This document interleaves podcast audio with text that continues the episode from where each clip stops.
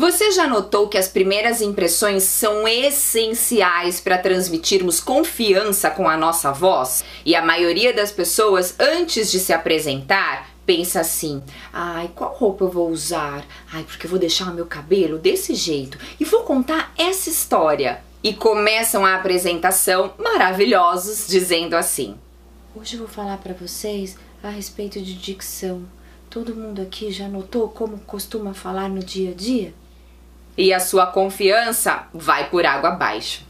Para ter uma voz confiante, eu preciso do equilíbrio de vários recursos vocais, como o volume que nós usamos para falar, o tom de voz e a dicção. E hoje nós vamos fazer um quiz aqui no vídeo. Vou fazer algumas simulações e você vai dizer qual imagem eu transmiti, se foi confiante ou não. E se você quer saber mais sobre esse assunto, vem comigo. Eu sou Fernanda de Moraes, fonoaudióloga e já aproveite para deixar o seu like, se inscrever aqui no meu canal e compartilhar essa mensagem com quem precisa desse conteúdo. Primeiro exemplo do quiz: qual imagem eu transmito para você se eu falar assim?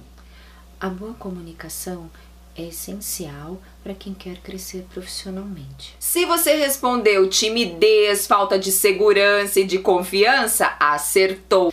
O volume tem um grande poder quando queremos transmitir confiança com a voz. E qual é o melhor volume, Fê? O volume variado. Horas você vai falar no volume mediano, horas você vai falar mais forte, com entusiasmo, e horas mais baixo para ressaltar uma ideia importante. Segundo exemplo do quiz, qual imagem eu transmito para você se eu falar assim? A comunicação é essencial para crescermos profissionalmente.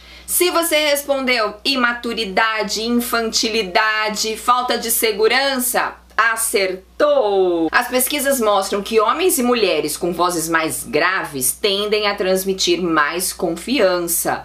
Mas Fernanda, eu falo mais fino, o que, que eu faço? E agora? Calma, não se preocupe. Além de existir um treinamento específico para ampliar os graves da sua voz, que você pode fazer com um fonoaudiólogo, você pode compensar com outros recursos vocais, já que a comunicação é um conjunto de informações para transmitirmos mais confiança ou menos. Terceiro exemplo do quiz: qual imagem eu transmito para você se eu falar assim?